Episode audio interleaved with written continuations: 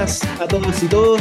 Espero que estén teniendo un muy lindo día. Bienvenidos al primer capítulo del programa del Club de la Felicidad a través de txplus.com.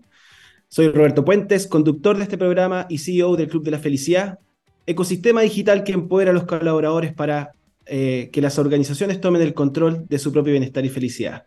Tendremos este espacio todos los viernes a las once y media de la mañana y estaremos hablando sobre felicidad, bienestar y salud mental en el entorno laboral y personal. Tendremos invitados, expertos en psicología positiva, propósito, liderazgo, entre muchos otros temas que te ayudarán a ser cada día más feliz. Exploraremos temas muy interesantes como el estrés, la resiliencia emocional, el autocuidado, sobre cómo potenciar la psicología positiva y promover un ambiente de trabajo saludable. Tendremos además consejos prácticos y testimonios para lograr el equilibrio entre la vida laboral y personal, contribuyendo así al bienestar integral de las personas. Aunque ustedes no lo crean, el 46% de los chilenos dicen no ser felices, según el Informe Mundial de Felicidad del año pasado. Así es que tenemos harto trabajo por delante. El día de hoy tenemos una tremenda invitada, experta en propósito y además tiene una consultora de propósito en nuestro país, Chile. Algunos quizás ya, están, ya se están imaginando quién es. Así que antes de continuar, me gustaría comentarles que según un informe de la consultora Gallup sobre el estado global del lugar de trabajo el 2020, aproximadamente solo el 26% de los colaboradores de Chile están completamente comprometidos con su trabajo. Así es que la pregunta que surge es, ¿qué pasará con el resto? Aproximadamente el 70% de los chilenos no tienen motivación por sus trabajos. Es muy importante, cuando hablemos de propósito, lograr congeniar el propósito laboral con el personal. Sobre todo, comenzar por saber qué es lo que quiero hacer, hacia dónde quiero direccionar mi vida. Y me imagino que si nos estás escuchando es porque ya quizás sientes esa curiosidad por este tema tan relevante para nuestras vidas y también tener más conocimiento de cómo generar el cambio. Nuestra gran invitada de hoy nos podrá hablar de esto con mayor profundidad, con su larga experiencia y claramente con la pasión que realiza esto. Pero antes de presentarla, los quiero dejar invitados a escuchar la siguiente canción de Arctic Monkeys, Fluorescent Adolescent a través de TX Plus y ya volvemos. Ya regresamos de escuchar esta canción de Arctic Monkeys y para comenzar les quiero presentar a nuestra primera y gran invitada. Estamos hoy con Sharoni Rosenberg, abogada de la Pontificia Universidad Católica de Chile, con estudios de posgrado en Derecho de la Universidad de Chile, Sostenibilidad de la Pontificia Universidad Católica del Paraíso, de Medición de Impacto Social en la Universidad de Harvard y Filosofía en la Universidad de los Andes. Socia de la consultora Purposely y gestora del primer evento del propósito en Chile, el Purpose Day. Experta en propósito, escritora y charlista, fundadora de Purposely Research, autora del libro El propósito no era lo que yo creía y profesora de la Facultad de Derecho de la Universidad Católica eh, bajo la cátedra Empresas con propósito y filantropía. Bienvenida, Sharoni. Muchas gracias por estar aquí. ¿Cómo estás? Hola, Roberto. Te voy a pedir después esa reseña porque es mucho más completa que las que mando yo y se comió la pega. Está buena, está buena. Gracias. ¿Cómo estás? Bien, pues aquí una semana de harto hablar de propósito. Em, es un tema como que no termina nunca. Yo lo único que quiero instalar es que no es una moda, es como mm. hablar de la vida. Así que Encantada de estar aquí y responder todas estas preguntas que yo sé que la gente se las está haciendo. Buenísimo. Estamos muy contentos que, seas la primera invitada de, este programa eh, y esperamos a todos nuestros auditores y auditoras que nos sigan en todos los viernes a las once y media. Y para partir, quiero preguntarte, bueno, ¿cuál fue el inicio en tu vida eh, con este, este destello de luz que a veces, mira, surgió un tema nuevo? Eh, yo conozco un poco tu historia de dónde estabas antes, ¿cierto? En esta, en esta consultoria y algunas experiencias anteriores. Eh, ¿Cómo fue ese cambio, esa transición? Que me imagino que es un camino, como tú dices, que no termina, pero siempre hay ciertos eh, Hay un momento como, como, un, como un despertar, que le llamo yo, así muy, muy profundo. Y a mí me pasó a los 33. Yo ahora tengo 39 años y soy mamá de tres niñitas. He trabajado como abogada en una consultora que lo pasaba chancho, tenía un montón de amigos, pero me pasaba que como cada un año, dos años, yo miraba, miraba a, las socias, como lo que yo podía llegar a hacer, y, yo sabía que yo no había nacido para eso. Eh, pero estaba cómoda, lo pasaba bien, y, bueno, pues los postnatales me ayudaron harto, porque cada vez que entraba en esta crisis, postnatal, para la casa, seis meses, y yo me hacía la lesa. Y así estuve ocho años, pues, engañándome a mí misma. pero a medida que el tiempo pasaba, era como que esta mochila se iba haciendo cada vez más grande. Mm. Algo nos pasa a las mujeres que cuando somos mamá, como que perdemos nuestra identidad, como que de repente desaparecemos. El amor por los hijos es tan grande, las preocupaciones, las prioridades cambian. Y a mí me pasó que, que, dejé de saber quién yo era realmente. Entonces, mm. primero supe lo que no quería. Ese fue el primer paso. Y les aconsejo que partan por ahí. Es mucho más fácil saber lo que uno no quiere y para después saber lo que sí quiere. Y yo sabía que, yo, no quería ser, yo no quería ser abogada tributaria. También empecé a tener un rollo ético con mi trabajo. Eh, los abogados tributarios son brillantes en general, yo nunca fui la mejor en, esto, pero siempre están buscando la forma de usar la ley para pagar menos impuestos. Y yo hice eso por harto tiempo y me sentía muy inteligente y creativa por lograr que pagaran menos impuestos, hasta que mi marido, mira, para que veáis de dónde viene de repente el hogar cachofazo, me dice, y tú, Sharoni, que eres tan bondadosa y ayudas a tanta gente y te encanta hacer pro bono y trabajar con fundaciones y todo, ¿no, pensáis que con tu trabajo igual estáis haciendo un daño a la gente? Oh, me entró una rabia, lo quería matar, te lo juro. Pero hay que cuando te duele algo mucho es porque hay algo cierto. Bueno, ahí me empezó este cuestionamiento de que no estaba alineado mi trabajo con mis valores. Y ojo, yo no quiero hacer ni un juicio, encuentro que los abogados tributarios también hacen una pega increíble, evitan doble tributación, que el fisco también se con un montón, ¿me cachai? Pero era border, era súper border, y la verdad que yo no, yo no quería estar ahí, yo sabía que no era lo mío. Pero como me gustaba mucho la empresa en la que estaba, ya llevaba 10 años, em, ellos me dejaron reinventarme, ellos, ellos supieron leer que había algo en mí que quería florecer. Entonces, porque lo primero que uno piensa es como, ya, pues si me cambio de pega, y si me voy a trabajar en una fundación o me voy al sector público, y uno como empieza a pensar siempre que las cosas están afuera. Yo les digo que los casos más exitosos de reinvención laboral son dentro de las mismas empresas. Y hoy día las empresas están dando espacio para intraemprender, o sea que la gente puede innovar y ser creativa dentro de su organización. Y eso fue lo que yo hice. Me dejaron armar la fundación de Price, después me dijeron, ¿sabes qué más? Anda a liderar tú el área de, sostenibilidad, porque yo estaba muy metida en el mundo de las empresas B y había estudiado, me pagaron los estudios para que estudiara sostenibilidad y me hice cargo de esta área. Y, bueno, pues, y, pero no era lo que yo creía. En sostenibilidad, eh, en, el, en, el, papel es, es, es increíble, porque tú tratas que las empresas sean las mejores para el mundo y que tengan mejores prácticas, pero en el día a día se reduce a transparencia, a reportar, y las empresas no estaban mejorando. De hecho, en un minuto sentí que me estaban usando a mí para decir que estaban haciendo cosas, pero yo veía año a año que reportaban lo mismo y no habían avance. Llegó la pandemia, la mejor excusa para no avanzar, y yo dije, publiqué mi libro y dije, ¿sabes qué más? Yo voy a vivir el propósito de verdad y me voy a aventurar. Y ahí parte el viaje. Ahí como que parte realmente el viaje. Buenísimo. Qué, qué, qué linda historia y me imagino que muchas quienes están escuchando se sienten identificados también. Yo creo que tu libro, que tuve el, privilegio de leer, también pasa eso, ¿cierto? Que, nos sentimos identificados con distintos momentos que tú vas expresando tan auténticamente en ese libro. Y, en esa misma línea, Sharoni, que, ¿cómo ves tú? O sea, primero, ¿qué es el propósito? Que me imagino que esto te lo preguntan infinitas veces, pero eh, probablemente hay alguien que está escuchando este tema por primera vez y creo que es importante partir de esa base. Eh, y, ¿Existe un propósito para la vida? ¿Un propósito en el trabajo? ¿Existe un propósito en la empresa que yo trabajo? ¿Es uno solo que está todo incluido dentro de un mismo paraguas? Eh, ¿Qué es el propósito y cómo, cómo se navega en este mundo? Mira, la forma que yo encontré de explicarlo, porque de verdad es importante poder explicar los conceptos, es que yo lo empecé a dividir el propósito como por ámbito. Entonces, está el propósito de vida. Y el propósito de vida es como para qué vienen los seres humanos al mundo. Y, y llegué a la conclusión de que todos venimos al mundo a lo mismo, que es a encontrar nuestra felicidad. Entonces, es súper obvio. Nosotros le decimos a nuestros hijos, quiero que sean felices, le decimos a la gente que queremos que sea felices, pero en el día a día, ¿trabajamos realmente por esa felicidad? O más profundo, ¿sabemos lo que es la felicidad para nosotros?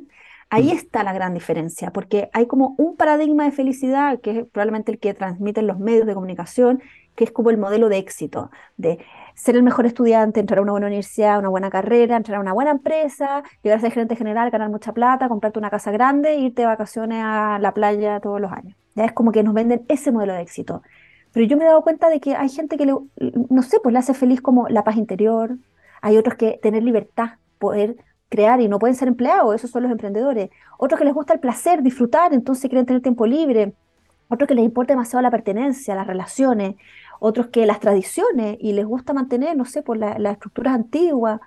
Entonces, lo que hemos diseñado en mi consultora, en Purposely, es como distintos modelos de felicidad, porque eso te fija un norte y entender de que todos tenemos un modelo de felicidad distinto, que es también lo que tú ves en Vila y en el Club de la Felicidad, de como que la gente indague en qué es realmente lo, lo, que le llena, lo que, la plenitud que es a largo plazo. Entonces, ese es un concepto de propósito y es por el que siempre parto. ¿Qué es la felicidad para ti? Tu propósito de vida. Y después está el propósito personal, que es lo que todos andan buscando, como, bueno, para, para qué, qué vine yo realmente a aportar al mundo, como algo mucho más especial de cada uno, una singularidad. Y ahí eh, mucha gente cree que esto es como un talento, un don o un rol o un trabajo o una profesión. No es nada de eso. O la fortaleza, no tiene nada que ver con eso. Tu propósito personal es algo que tú puedes desplegar en el día a día, donde quiera que estés. Y por lo tanto es un verbo. Es un verbo que yo le llamo el verbo rector. En mi caso, mi verbo es inspirar. Entonces, ¿qué es lo que hago? Yo estoy en todos los lugares donde puedo inspirar vengo a este programa de radio porque puedo inspirar, porque hay un público que le interesan estas cosas. Hago charlas, voy a las empresas, les hablo de esto. Pero ponte tú el otro día me llamaron de un grupo de, de abuelitas, que mi abuela está y que son adorables y donan plata, etcétera, pero tienen 80 años y me pidieron hacerle una charla. Yo les dije, la verdad que yo quiero inspirar eh, a personas que pueden contribuir al mundo, ¿ya? Eh, ellas quieren que yo las vaya a entretener y la verdad que eso no es lo que yo hago. ¿Cachai? No, no es lo mío, no, no es mi lugar. Y les dije que no, cosa que me cuesta, te morís como me cuesta, porque y ahí entramos en otro tema, del ego, que no vamos a entrar a hablar ahora, pero tenemos un montón de trancas que nos impiden eh, ser felices y entregar nuestro propósito. Entonces, si, ya sé lo que quiero y sé lo que tengo que hacer, ¿por qué no lo, no lo logro? Y ahí hay todo un trabajo que tiene que ver con el ego y la misión. ¿ya? Entonces, el propósito se vuelve más complejo. Y después tenemos el propósito de la empresa, que finalmente es una reunión de personas que quieren cumplir algo más grande que solo no podrían. O sea, es imposible eh, abastecer de energía una ciudad siendo una persona, tenéis que tener una empresa. bueno, se entiende. Entonces, ¿cuál es realmente el tema que hoy día la gente quiere como zanjar? La pregunta de los últimos dos años ha sido, ¿cómo yo alineo mi propósito personal con el propósito de mi empresa? Y ahí también hay mitos que no hemos dado cuenta, como que tiene que ser idéntico, y eso es imposible. ¿Cachai? Salvo que sea el fundador. Entonces ahí también hemos trabajado como cómo sacamos estos mitos para que la gente pueda realmente vivir este verbo en su trabajo. Buenísimo. Podríamos decir entonces, Sharoni, que, que lo que los une a todos estos tipos de propósitos es eh, una contribución, ya sea en, en, la sociedad, en el ámbito más cercano al que estoy. Yo, yo lo, es, es, totalmente cierto, pero me gusta separarlo como en dos, en como quién soy para saber cuál es mi lugar en el mundo. Entonces, primero es la mirada hacia adentro, para después saber qué es lo que tengo que contribuir afuera. Eh, es un trabajo como de identidad y de contribución. ¿Qué pasa con las personas que no tienen la duda si están viviendo su propósito o no? Sienten que, a lo mejor están trabajando en un, en un ámbito que les apasiona, que sienten que están contribuyendo, que es su lugar, pero a lo mejor no sienten esa plenitud. ¿Qué, qué, le, podrías transmitir a esas personas? Ya, a ver, la, la plenitud como un estado permanente creo que no existe, o yo al menos nunca lo he alcanzado. Creo mm. que estar conectado con tu propósito es, y aquí hay que creer en cosas que no todo el mundo cree, yo creo en el alma, ¿ya? Mm. Y creo que tenemos un alma que encarna en nuestro cuerpo para desplegar algo en el mundo. Si yo me conecto conmigo, me conecto con mi alma, entiendo lo que mi alma quiere y puedo ponerme al servicio de ella. Creo que entonces el alma no le importa que lo hacemos bien, al alma lo único que le importa es que nosotros aprendamos y crezcamos. Entonces puede ser que tú estés en... A mí me pasa todo el tiempo, yo ahora tengo mi consultora, hago lo que quiero, pero cada tanto me viene una crisis porque de repente quiero contribuir más o porque estoy en mi zona de confort o porque de repente mi alma quiere que llegue a otro público. Ponte tú, hace rato que me viene hueviando de que tengo que trabajar con los jóvenes. Y tenéis que ir a los jóvenes porque cuando ya la gente llega a las empresas, es, más difícil generar la transformación. Entonces, y, y, yo, y yo como que no entiendo por qué quiere que me meta con los jóvenes, ya hago clases en la universidad, pero me dice, no, tenéis que hacer más. Entonces ya no lo veo como que no estoy conectada con mi propósito, lo leo como que mi alma me está pidiendo cosas nuevas. Mm. Y la tengo que escuchar, po, y al final anda a decirle al alma que no, pues se enoja, ¿ya? se enoja, es peor que un jefe, y, y te genera angustia. Entonces, he, tratado como de desarrollar una relación como de amistad con ella, en que le escucho, de repente le digo que me tenga más paciencia o que me ayude. Por ejemplo, es heavy, como que las sincronías de la vida son hermosas. Después de que detecté esto que me estaba viendo mi alma, me llegó una, una amiga, que ahora somos muy amigas, que trabaja con muchos jóvenes y ella me ha llevado un montón de talleres con jóvenes, algo que yo no tenía acceso. Y tú decís, pucha, la coincidencia, justo yo quería y, llegó.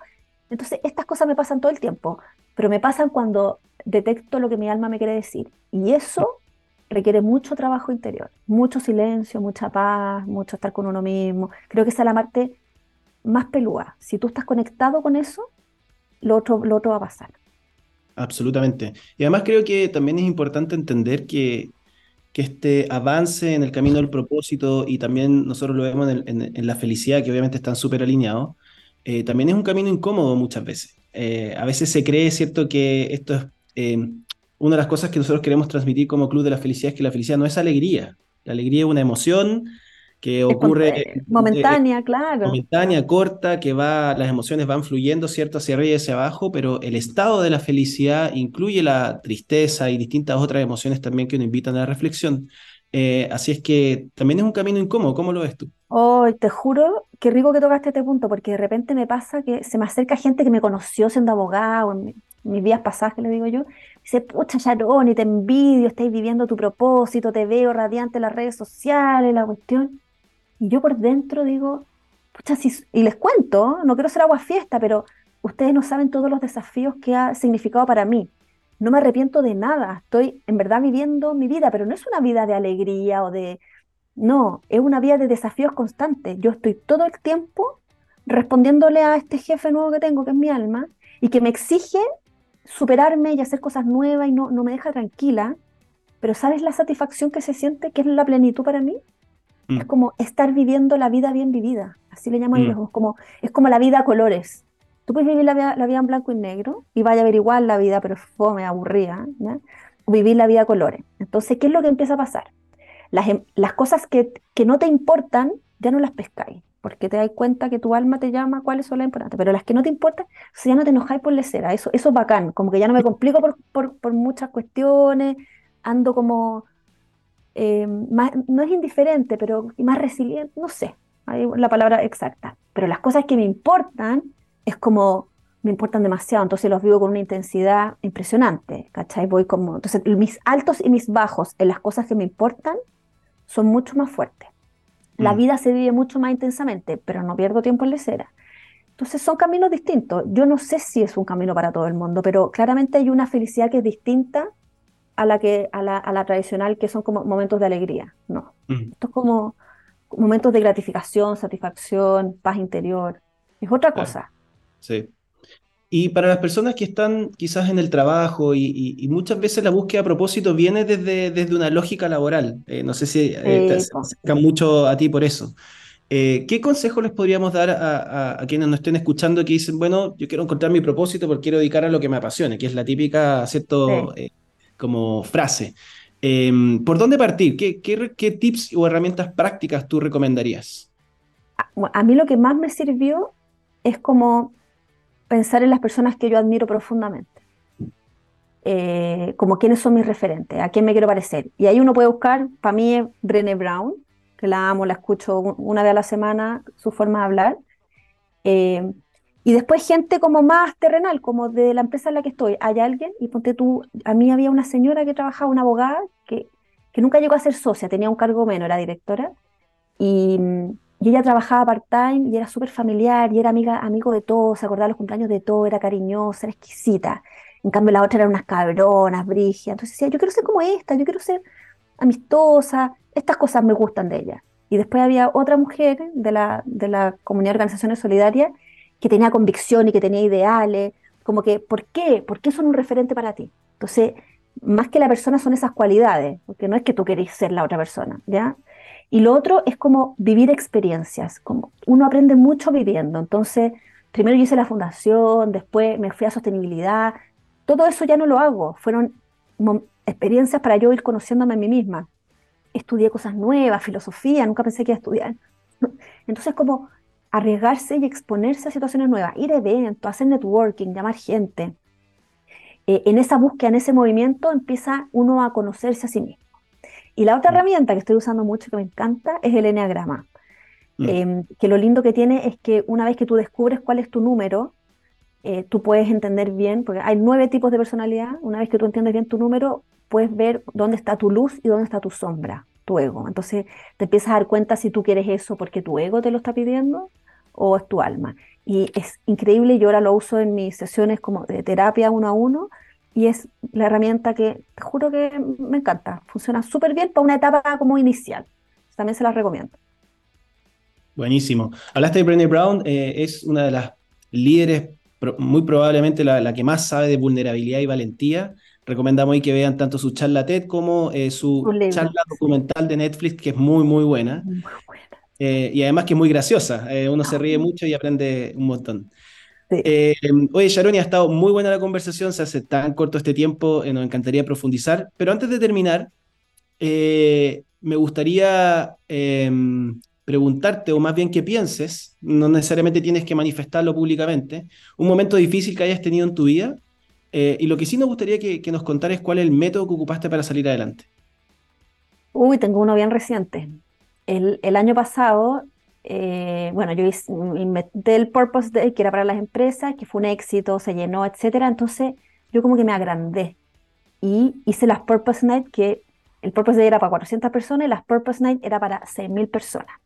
Y yo juraba que se iba a llenar, Nescafé, seis noches, los speakers, todo fluyó, auspiciadores, eh, publicidad con el Mercurio, pero yo lo hice, yo no soy empresaria, yo no soy emprendedora, lo mío es difundir el propósito. bueno, el tema es que quedaba tres días para, la primera, para la primera sesión y se habían vendido el 10% de las entradas. Yo tenía urticaria en todo mi cuerpo, roja, me picaba todo pésimo, estaba pésimo y al día siguiente me nombraron una de las 100 mujeres líderes de Chile.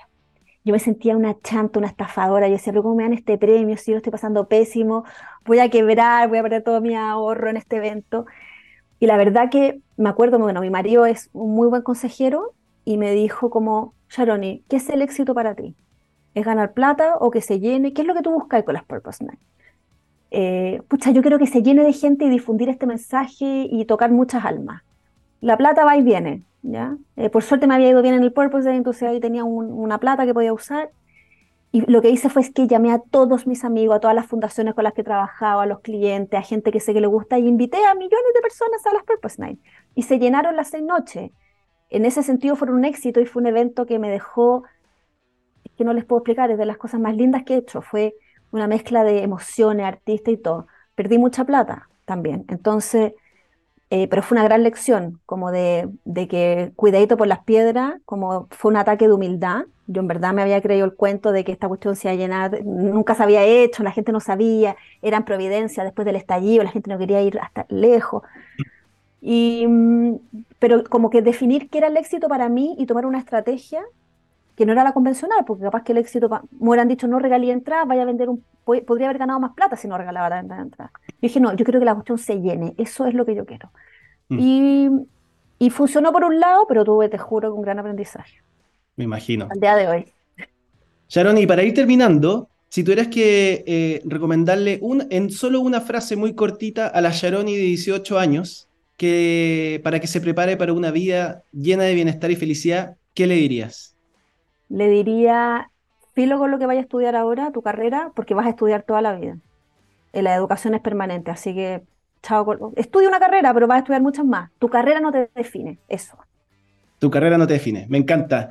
Muchas gracias, Sharoni, por conversar con nosotros, por dedicar eh, tu tiempo a esto que es tan lindo, desafiante y que todas las personas tenemos que trabajar. Por ahí dicen que es un camino sin vuelta. Así que gracias por tangibilizar, explicar y darnos ejemplos concretos con el fin de acercarnos un poco más al comienzo de este gran camino del propósito de la felicidad. También los dejamos muy invitados a que tendremos una charla con Sharoni en el Club de la Felicidad el 12 de octubre a las 9 de la mañana. Pueden inscribirse en clubdelafelicidad.com. Muchas gracias a todas las personas que nos eh, estuvieron escuchando hoy día. No olviden que esta entrevista estará disponible en la, en la sección podcast de TXS Plus para que puedan escucharla nuevamente. Y ya llegó la hora de despedirnos, fue un programa increíble, admiro mucho a Sharoni, por lo, que, por lo que me tiene muy contento haber inaugurado con ella este nuevo espacio de conversación y conocimiento. Lo esperamos para el siguiente capítulo que se viene buenísimo, con más información sobre bienestar, felicidad y salud mental. Gracias por acompañarnos y un abrazo para cada uno y cada una y que tengan un muy feliz fin de semana largo.